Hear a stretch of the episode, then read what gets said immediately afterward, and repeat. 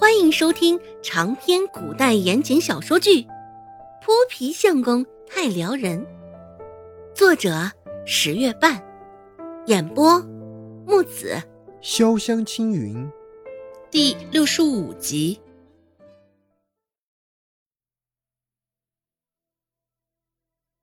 博士脸上的表情渐渐开始龟裂，恶狠狠地瞪圆了眼睛，扭头就朝着那些议论的人吼道。吵什么吵？有你们什么事儿啊？唧唧歪歪的，把你们舌根子嚼烂了算了。他这般一吼，对他指指点点的人却是更多了。见收不了势头，反而议论更甚，刘氏也只能作罢。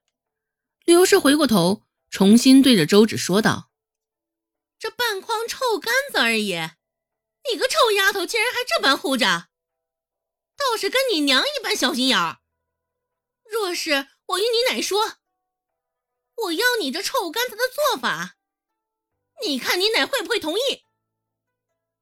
周芷一本正经的说道：“奶会不会同意，我不知道。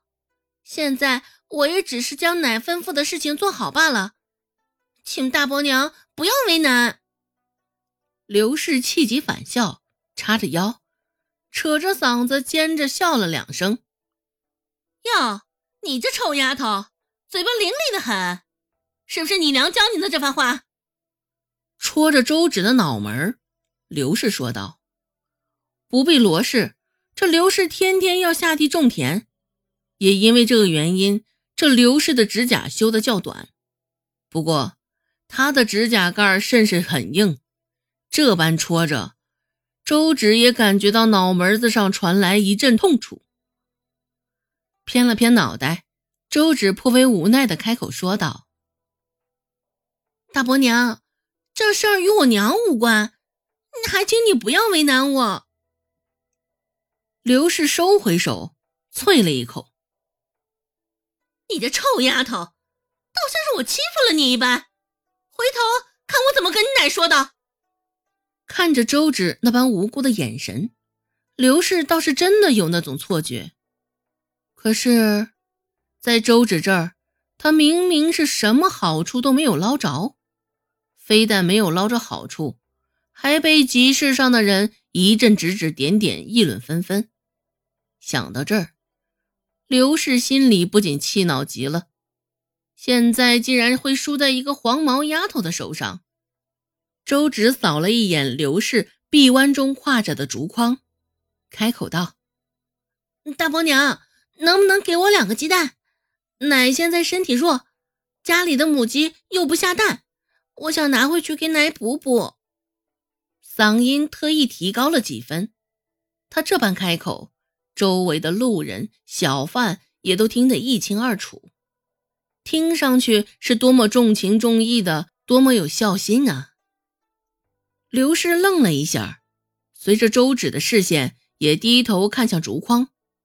没要到臭干子，现在自己的鸡蛋竟然还要被盯上了。刘氏甚为不满的扯扯嘴角，一脸不悦的说道：“好不容易攒下的鸡蛋，得卖钱呢。若是给你两个，我就没了。母鸡不下蛋，那就把它杀了补补，这不正好？”刘氏的话说完，周围一圈人又一阵交头接耳。这么一大筐鸡蛋，竟然也舍不得拿出两个孝敬自己的婆婆。明眼人现在心里都有了数，感情这人是个只进不出的货色。刚才那般，合着是在算计人家小丫头呢。当天罗氏回到家的时候，内心郁结一口气还没出，脸拉长的甚是难看。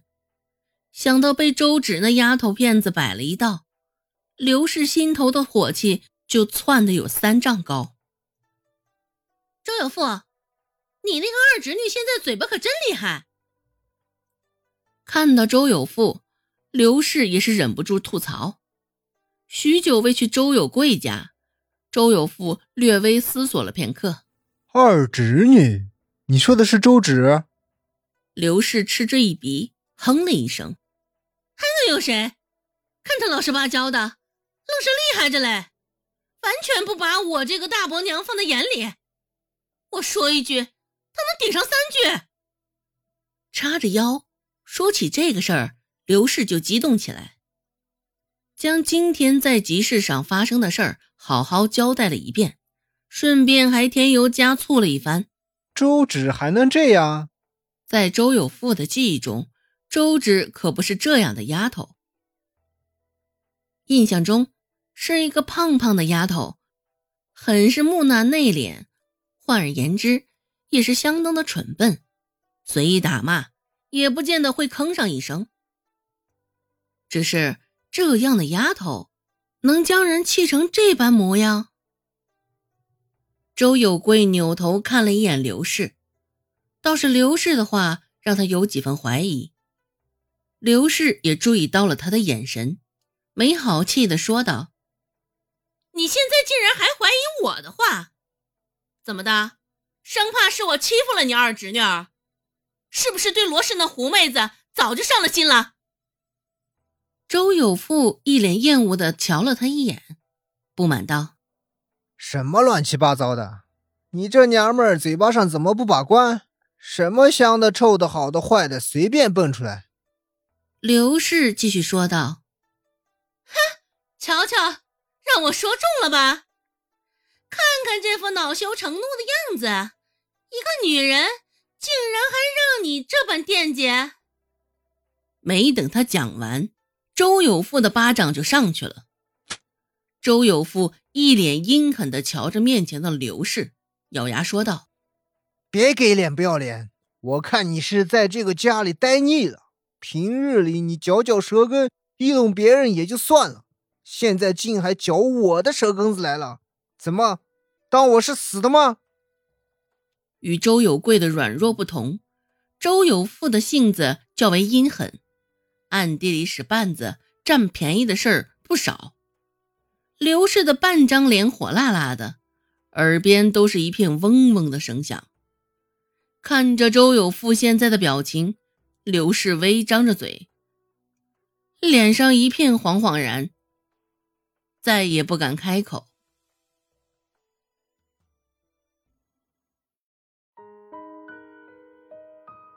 本集播讲完毕，感谢您的收听。感兴趣，别忘了加个关注，我在下集等你哦。